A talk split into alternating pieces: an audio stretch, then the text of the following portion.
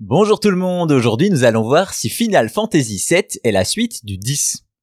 Vous le savez, les Final Fantasy proposent de grands jeux avec des univers complets, des personnages hauts en couleur et bien d'autres atouts.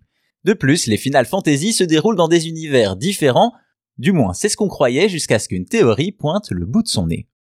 C'est en 1997 que sort Final Fantasy VII, un RPG japonais développé par Square qui deviendra culte tant il constitue une véritable révolution dans le monde du jeu vidéo. En plus de ses avancées notables en termes de technique, les joueurs acclament l'histoire du jeu et son univers prenant, les musiques de grande qualité et le système de combat. Bref, FF7, comme on l'appelle, devient vite un monument du gaming.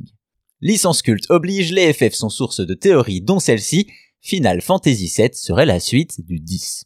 En effet, les deux jeux auraient une connexion qui sème le doute. C'est dans l'épisode 10.2, sorti en 2004, que l'on peut retrouver cette connexion qui tient en un personnage. Dans ce titre, on peut apercevoir un jeune Albed, un des peuples du jeu, du nom de Shinra. Évidemment, si vous avez joué à Final Fantasy VII, ce nom ne vous est pas étranger puisqu'il s'agit du nom de la puissante organisation qui exploite l'énergie vitale de la planète pour produire de l'énergie et des armes, soit l'ennemi principal du jeu.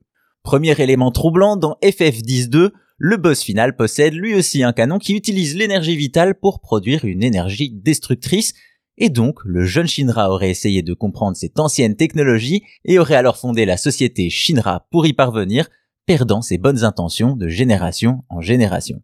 Mais les indices ne s'arrêtent pas là. Dans Final Fantasy VII Remake sorti en 2020, on retrouve le personnage de Shinra sur une vieille photo présente dans le musée de la compagnie comme s'il avait vécu bien longtemps avant, voire l'avait fondé. Ainsi, FF7 serait la suite du 10 et cela a même été confirmé par Yoshinori Kitase, producteur de Final Fantasy X, 10-2, Final Fantasy VII Remake et directeur de Final Fantasy VII sur PS1, qui avait admis que les deux univers pourraient être connectés. Cela a été également confirmé par le scénariste Kazushige Nojima, qui suggère qu'il est possible que les descendants de Shinra aient fondé la compagnie. Malgré cela, de nombreux fans remettent en doute cette théorie, notamment à cause de certains événements ou de l'écart temporel entre les deux épisodes.